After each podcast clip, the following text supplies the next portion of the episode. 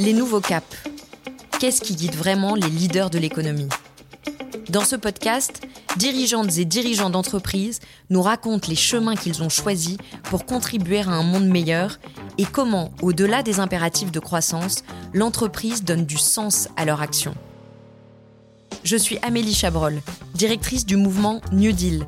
Je vous emmène à la rencontre d'un leader engagé pour comprendre ce moteur intime qui le pousse à avoir une influence positive sur notre société. Des rêves de l'enfant aux défis de l'adulte, les nouveaux caps nous parlent de vision, de moyens d'agir et d'espoir pour le futur. Aujourd'hui, nous recevons Vincenzo Vinzi, directeur général de l'ESSEC Business School. Engagé à transformer son école pour qu'elle prépare au mieux les futurs leaders d'un monde qui bouge, il nous raconte comment cette mission humaniste l'anime au quotidien et en quoi elle s'aligne pleinement avec ses valeurs. Les Nouveaux Caps, c'est un podcast Capital Management avec New Deal, embarquement immédiat avec Vincenzo Vinzi. Bonjour Vincenzo Vinzi. Bonjour. Nous sommes ici au Tennis Club de Paris, que vous connaissez bien, je crois. Est-ce que vous pouvez me dire pourquoi est-ce que vous m'avez proposé de venir ici? Nous sommes euh, effectivement au TCP, le Tennis Club de Paris. C'est un lieu de sport, c'est un lieu surtout de tennis. Et le tennis, c'est vraiment mon sport préféré. Euh, parce que j'aime les valeurs qui véhiculent ce sport. C'est un sport qui est un mélange entre technique, euh, physique, tactique, euh, stratégie mentale, évidemment aussi une dimension ludique qui est également très intéressante.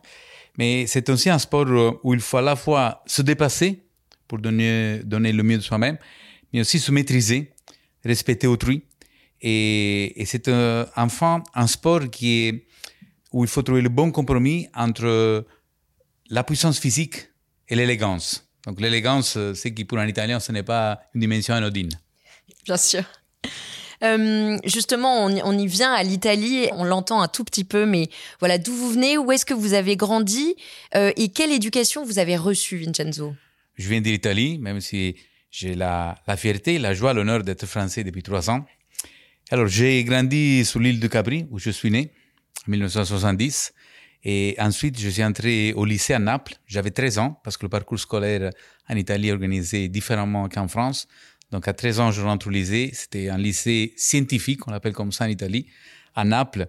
Et du coup, je faisais la navette chaque semaine en bateau entre Capri et Naples. Et ensuite, euh, euh, j'étais étudiant à l'université Federico II de Naples, une université qui a plus de 800 ans d'histoire. Et là, j'ai fait aussi mon PhD et je suis devenu professeur avant de rejoindre l'ESSEC et la France euh, en 2007. Est-ce que vous pouvez m'en dire peut-être un petit peu plus sur euh, votre enfance, dans quelle famille vous avez grandi et peut-être aussi du coup dans quelles valeurs vous avez baigné enfant? Alors j'étais un enfant, je dirais, curieux, dynamique, euh, également très studieux. Bon, mes parents m'ont trouvé aussi un peu turbulent. Ils me disaient que j'avais un radar à bêtises. Et, j'ai reçu une, éducation très rigoureuse parce que ma maman euh, faisait partie d'une famille diplomatique et le mérite euh, qu'on acquiert par son travail, c'était vraiment au cœur de, des valeurs que ma famille m'a euh, transmises. Et je dois dire aussi que j'étais très soutenu dans mes choix grâce à, l'ouverture d'esprit de mes parents qui m'ont laissé partir à 17 ans faire ma dernière année de lycée aux États-Unis. Donc, je, je, leur dois vraiment beaucoup pour, pour m'avoir soutenu sans, sans hésitation et avec beaucoup de bienveillance, aussi beaucoup d'affection, mais en, me laissant faire les choix dans lesquels euh, je croyais. Vincenzo, aujourd'hui, vous œuvrez au service d'une éducation différente, avec plus de diversité, d'inclusion, euh, mais aussi prenant vraiment en compte un monde et une économie qui changent. Comment cette prise de conscience, euh, elle a démarré? Est-ce qu'il y a eu un événement, euh, une personne qui a marqué votre parcours et vos convictions? Est-ce que c'était déjà à 17 ans aux États-Unis? Est-ce que c'est venu plus tard? Euh, Ma famille était impliquée dans le secteur de l'hôtellerie à Capri et c'est seulement vers 18-19 ans que j'ai choisi finalement de ne pas poursuivre l'aventure familiale dans le secteur de l'hôtellerie, mais d'entreprendre une aventure dans le secteur de, l'académie. Et là, il y a eu un événement qui lie Capri, le secteur de l'hôtellerie à ma vie académique, était une conférence statistique qui se tenait dans l'hôtel où travaillait mon père en 1988. Et c'est là que j'ai découvert les statistiques que je ne connaissais pas avant, parce que je mhm. connaissais les mathématiques. Euh, J'étais fasciné par le monde des mathématiques, mais j'ai toujours souhaité trouver euh, une dimension où je pouvais appliquer les mathématiques au monde réel. D'accord. Ce qui est exactement l'objectif des statistiques que je ne connaissais pas avant. Donc, j'ai connu ça en 88 lors d'une conférence euh, au centre de l'hôtel où travaillait mon père. Et, donc, j'ai pu conjuguer ma passion pour les mathématiques, leur application au réel. Et, c'est comme ça que j'ai décidé de faire des études supérieures en statistique qui m'ont ensuite amené euh, à la passion pour les connaissances et les savoirs. Et hum, tant apprendre, mais aussi, ça c'est arrivé de manière assez spontanée, la transmission des savoirs et la création des savoirs. Donc, mm. la pédagogie et la recherche. Et du coup, j'ai décidé de faire un doctorat et, et de, devenir, de devenir professeur. Et, et, vous avez, à très juste titre, parce que c'est extrêmement important, posé la question de, de, des rencontres, ou d'une mm. rencontre qui a pu euh, marquer mon, mon, parcours, mes décisions. Et la, la, la, la personne que j'ai en tête maintenant, c'est la personne qui est devenue, qui était l'organisateur de cette conférence à Cabri, qui est devenue une dizaine d'années plus tard, le directeur de ma thèse de doctorat s'appelle Carlo Lauro, c'est un professeur de statistique, maintenant à la retraite, euh, de l'Université de Naples, qui lui aussi avait été précurseur au moment où euh, les, les, les, communautés académiques étaient très nationales. Lui était vraiment beaucoup orienté à l'international, surtout vers la France, où il y avait l'analyse de données. Peut-être c'est, ça aussi de manière peut-être euh, pas, pas consciente, mais peut-être c'est resté en moi et ça m'a mené à, venir en France. Mais c'est lui qui m'a passionné pour les statistiques. C'est lui qui m'a passionné aussi à faire des choses utiles. C'est lui qui m'a passionné aussi à, à, à s'engager pour faire la différence et ne pas gaspiller la journée pour simplement gérer nos activités, mais pour être ambitieux avec soi-même, pas pour le goût d'être d'être ambitieux, mais pour vraiment faire faire la différence. Alors j'aimerais bien qu'on revienne sur ce que vous venez de dire. Donc déjà 1988, donc vous avez seulement 18 ans. Et c'est cette conférence sur les statistiques appliquées euh, à la vie, à la société, en fait, qui vous fait vous rendre compte que vous aimez ce domaine-là et surtout vous aimez en fait l'utilité qu'on peut avoir à travers cette discipline dans la société. Ça, ça m'intéresse qu'on revienne là-dessus. C'est exactement ça. C'était un peu le leitmotiv de cette, cette période. C'était passer du sens du service appris dans le secteur de l'hôtellerie à utiliser les mathématiques au service de la société qui puisse appuyer la prise de décision une prise de décision qui peut s'appuyer sur les données, mais qui, in fine, est basée sur l'expérience et sur l'intuition. Et tout cela pour faire avancer la société. Ça peut se faire dans beaucoup de secteurs euh, différents. Même la conférence en 88, c'était sur les mathématiques, sur les statistiques, mais avec des applications dans les domaines, euh, euh dans les domaines divers et variés, que c'était euh, l'efficacité d'une politique publique, comment elle est perçue par les citoyens, que ce soit la satisfaction des patients pour des services euh, dans les hôpitaux, que ce soit le scoring donné par des experts sur un produit qui vient d'être lancé, que ce soit euh, dans, la, dans le domaine de la chimiométrie. Donc, vous voyez, tellement de secteurs différents, mais où les méthodes statistiques sont utiles à aider la science avancée ou le service public avancé ou plus généralement la société avancée. Et donc ça, c'est la question de l'idée extrêmement importante. Et c'est, c'est, une question qui est liée aussi à l'humanisme, parce qu'in fine, pour être utile, il faut être à l'écoute euh, d'autrui, il faut être au service d'autrui et il faut avancer ensemble en mettant toujours les people, l'humain, au cœur de nos préoccupations. Peut-être c'est ça aussi qui m'a mené à l'ESSEC, qui a l'humanisme au cœur, euh, au cœur de son ADN.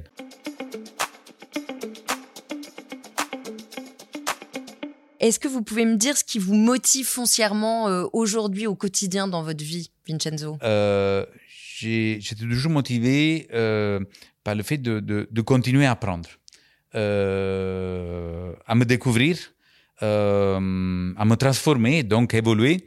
Mais, mais, mais comment? Parce que c'est ça qui est important. Euh, euh, je suis vraiment fanatique de l'expérimentation. Oui. L'expérimentation, qui est l'étape préalable à l'innovation, ça c'est extrêmement important parce qu'aujourd'hui uh-huh. on entend beaucoup parler d'innovation. Test and mais avant, voilà, voilà, et il faut être capable de tester parce quand on teste, on apprend, tout teste, et il peut y avoir l'échec dans l'expérimentation. Pas toutes les expérimentations arrivent à produire de l'innovation, mais ça, c'est, je crois, c'est un état d'esprit extrêmement important, et, et ça permet aussi, ça c'est autre chose que qui, qui, me motive dans le quotidien, d'anticiper les grandes tendances.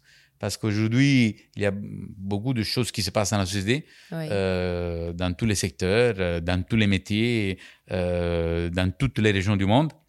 Mais euh, sous, et on a besoin aussi de s'adapter à ce qui se passe autour de nous. Mais je crois que surtout qu'on est, on est dans un rôle de, de direction, de responsabilité forte. On est attendu aussi sur l'anticipation des, des, grandes tendances. Donc cette anticipation, c'est quelque chose qui m'anime dans le, dans le quotidien. Et, et comment C'est aussi en faisant beaucoup de confiance euh, euh, à la fois données. Je reviens aux données chiffrées. Donc euh, mon âme de statisticien est, est, toujours là. Et mais les données ne suffisent pas. Il faut aussi lier aux données l'intuition, mm. euh, par, parce que la science n'a de valeur que si elle est humaine. Et, ce qui est important, c'est que tout cela se fasse en interaction avec les autres. Et ça, c'est un élément aussi extrêmement important. Je crois profondément aux relations humaines. Je crois que seul, on peut réfléchir, on peut étudier les choses, on peut avoir des bonnes ou des mauvaises intuitions, mais je vois beaucoup dans la puissance du collectif. Ça, c'est ce qui vous anime aussi foncièrement, c'est justement aussi cette équipe que vous avez autour de vous à l'ESSEC. J'espère que c'est perçu aussi par les, par les membres de mon COMEX, la puissance du collectif est extrêmement important. Euh, je nie pas du tout voilà, toutes celles qui sont mes responsabilités et le, le devoir d'arbitrer et de décider, mais il me semble très important que la diversité des personnes autour de moi, euh, de profil, de genre, de, de, euh, de formation, euh, de nationalité, est une diversité très enrichissante qui permet justement des, des conversations, d'avoir des conversations qui, euh, qui permettent d'enrichir tout le monde et de faire avancer les choses. Et, et, après, dans la, dans la diversité des opinions, bien évidemment, il y a, il y a le leader qui est là aussi pour euh, justement trancher, arbitrer, avancer, mais il faut que, que tout le monde soit, euh, puisse avoir l'occasion de s'exprimer. Comment vous pourriez résumer justement cette ambition que vous avez en une phrase, en un mantra peut-être qui vous guide? Le, le résumé pour moi, c'est avoir un impact positif autour de moi et faire en sorte que chaque action bénéficie à ceux qui m'entourent et ça leur permet aussi d'avoir un, un, impact positif autour, autour d'eux. Euh, euh, encore une fois, en n'agissant pas seul, mais en appuyant sur la puissance du collectif que, que je viens de mentionner. Et, et, donc, si je résume ça avec un, un mantra, c'est ad maiora semper. Je le dis en latin, qui est quand même une Bien langue sûr. qui m'est chère, vu mes, mes origines. Et cela veut dire euh, toujours regarder de l'avant, avec euh, l'idée que le meilleur reste à venir, avec beaucoup de volontarisme, de ténacité aussi, pour faire en sorte que tous ensemble on va réussir ténacité et optimisme. On sent quand même un profond, euh, profond optimisme chez oui, vous. Oui, comme, comme, comme vous mentionnez ce mot, c'est vrai. Voilà, je, je préfère voilà que j'espère, j'espère que les autres euh, reconnaissent voilà en moi une, une forme voilà d'optimisme sans cesse parce que qui n'est pas de la naïveté parce qu'on peut être optimiste autour de quoi indépendamment de, de n'importe quoi indépendamment des circonstances. Moi je crois que j'aime bien regarder toujours le, le, le verre à moitié plein mais pour le, pour le remplir davantage. Mais parce que parce que parce qu'autrement l'incertitude que parfois peut être autour de nous, que ce soit dans le milieu personnel, professionnel, dans tout ce qui se passe dans, dans le monde en ce moment, risque d'être plutôt une incertitude qui nous met dans l'impasse, qui nous fasse ralentir et ça on peut pas se le permettre. Donc euh, l'incertitude ou la partie vide du verre doit être vraiment un appel à l'action. Et c'est ça pour moi l'optimisme. concrètement, euh, qu'est-ce que ça veut dire l'impact positif à l'ESSEC Business School? Alors, l'impact positif à l'ESSEC se matérialise sur, euh, sur diverses formes et, et, en pédagogie, en recherche, en accompagnement des entreprises, des organisations et aussi en toutes les actions qui nous concernent en tant qu'organisation et tout, tout nos toutes nos opérations. Et en pédagogie, c'est très lié à notre stratégie actuelle, la stratégie RISE, qu'on a lancée en octobre 2020 euh, une stratégie sur quatre ans, donc 2020-2024. Et là-dedans, euh, il y a un pilier Together euh, sur le, les, transitions tant écologiques que sociales, et donc la manière dont nos étudiants, dans leurs cours, apprennent euh, toutes les questions euh, techniques, mais aussi d'impact sur les organisations, sur les entreprises, euh, en lien avec les, les défis écologiques, mais également avec une dimension sociale, parce qu'on a souhaité vraiment lier la dimension environnementale à la dimension sociale. C'est très ancré dans dans l'ADN de l'ESSEC pour faire en sorte que la manière dont on va sauver la planète, euh, on puisse lier à cela aussi l'accompagnement des femmes et des hommes qui doivent vivre la planète. Donc la dimension sociale strictement liée corrélée à la dimension écologique. Est-ce que vous pouvez nous dire en quoi euh, les valeurs de l'ESSEC je crois que notamment il y, a un, il y a un motto euh, pour l'ESSEC en trois verbes. Euh, en quoi aussi ça, ça, rejoint vos valeurs personnelles et en quoi tout s'aligne finalement euh, très bien? Oui, les, les, trois verbes de notre signature sont éclairer, impulser, transformer. Et ça montre bien qu'il y a toute la partie de l'éclairage lié à, la pédagogie, à la recherche académique, euh, au savoir, euh, mais aussi au savoir-faire, le savoir-être, savoir qui enrichissent euh, les étudiants de la formation initiale, les participants de la formation continue, pour donner une compréhension des enjeux du monde. Mais la compréhension est la première étape, ça suffit pas.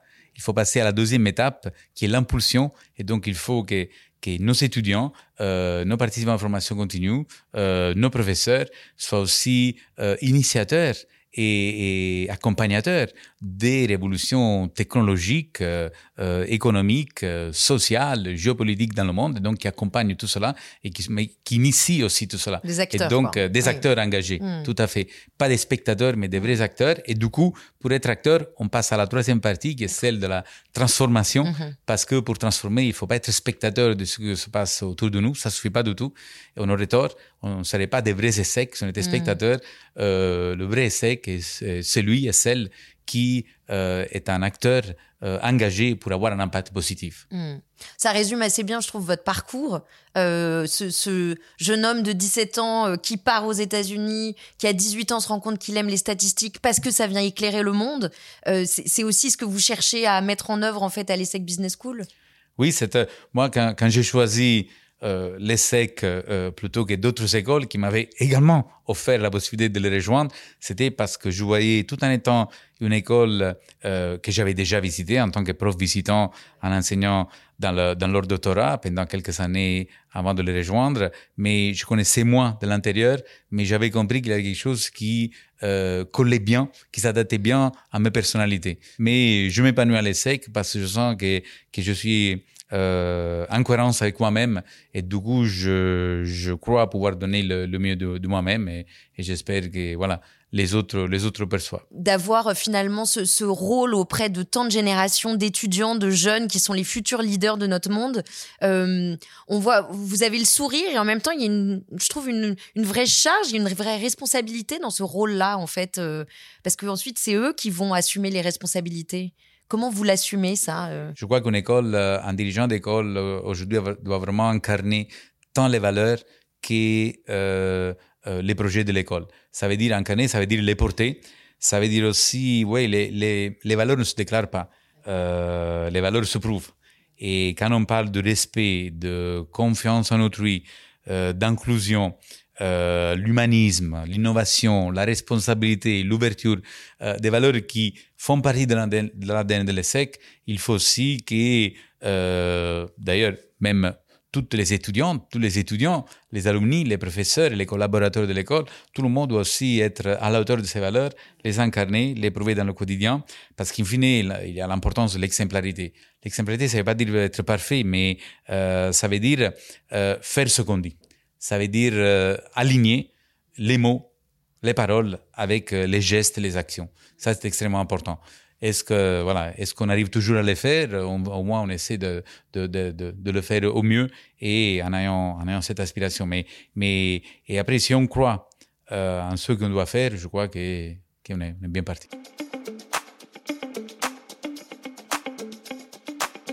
Est-ce qu'il vous arrive malgré tout de douter parfois? On voit que vous êtes optimiste, mais malgré tout, est-ce que parfois il y a certaines de vos convictions qui peuvent être un peu remises en question? Et surtout, j'allais dire, comment vous surmontez ces difficultés? Ça m'arrive, ça m'arrive tous les jours et fort heureusement. Euh, parce que si on n'a pas de doute, on n'avance pas. Et si on n'a pas de doute, on risque de faire les choses par habitude et pas par conviction. Et le monde autour de nous évolue, change. Et donc, il faut, comme je disais tout à l'heure, il faut tant s'adapter. Et pour s'adapter, il faut quand même se questionner, qu'anticiper. Et pour anticiper, il faut aussi se questionner. Et se questionner, questionner, questionner ses convictions, questionner les jours autour de soi. Voilà, il faut, il faut toujours, euh, euh, il faut, il faut en revanche que, que le doute aide dans la réflexion et l'engagement pour mieux agir et pas qu'il enferme dans une spirale de, de paralysie et il ne faut pas que le doute se transforme en, incertitude, en impasse, en désespoir. Donc le doute, je trouve que c'est très méritoire de, de, de, de, douter et il faut, mais il faut bien, il faut bien l'approcher. Euh, comment est-ce que vous faites pour irriguer vos, vos convictions euh, autour de vous? J'essaie d'inspirer ceux qui m'entourent à, à, toujours s'efforcer euh, de s'améliorer, de faire mieux, quitte à passer par des erreurs. Et il faut les accepter. Et voilà, c'est pas, voilà, il faut pas s'entêter dans les erreurs. Et, mais les erreurs voilà, font partie de, de, la, de la vie quotidienne. Ça permet justement d'expérimenter, de créer.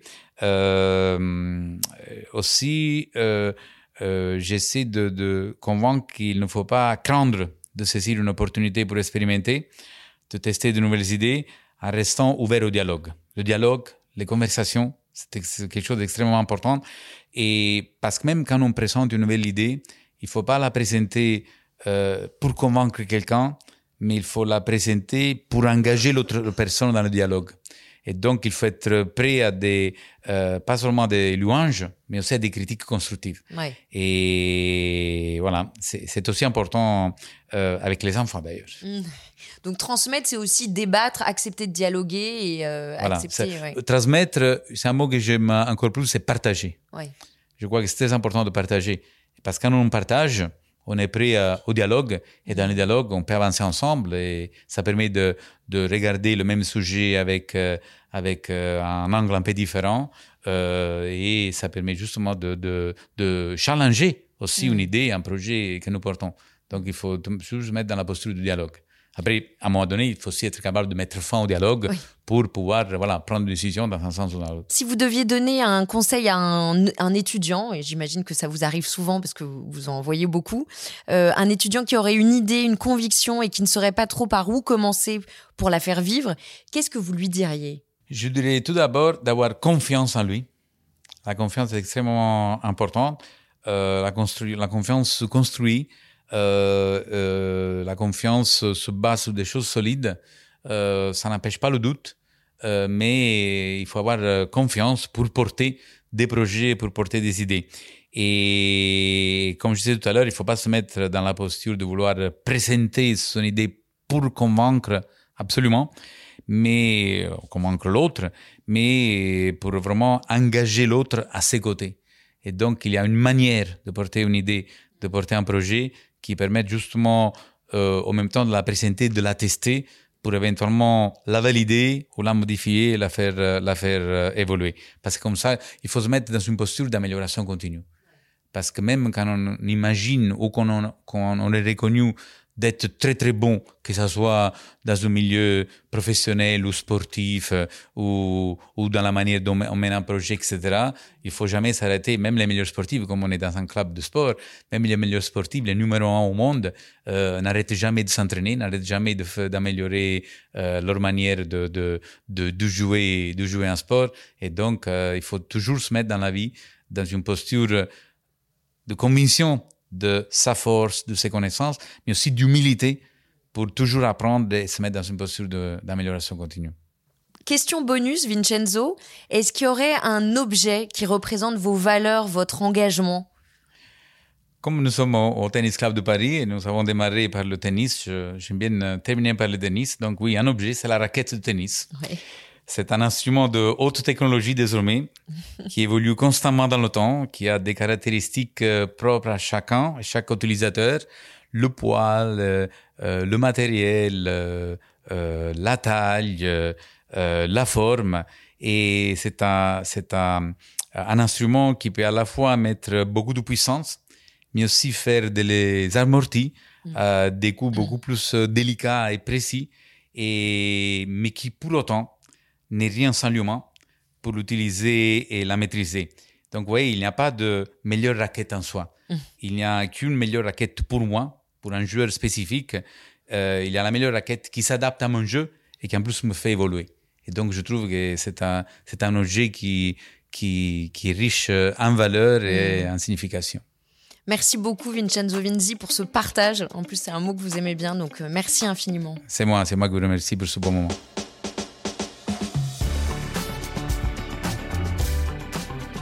Les Nouveaux Caps est un podcast Capital Management avec New Deal.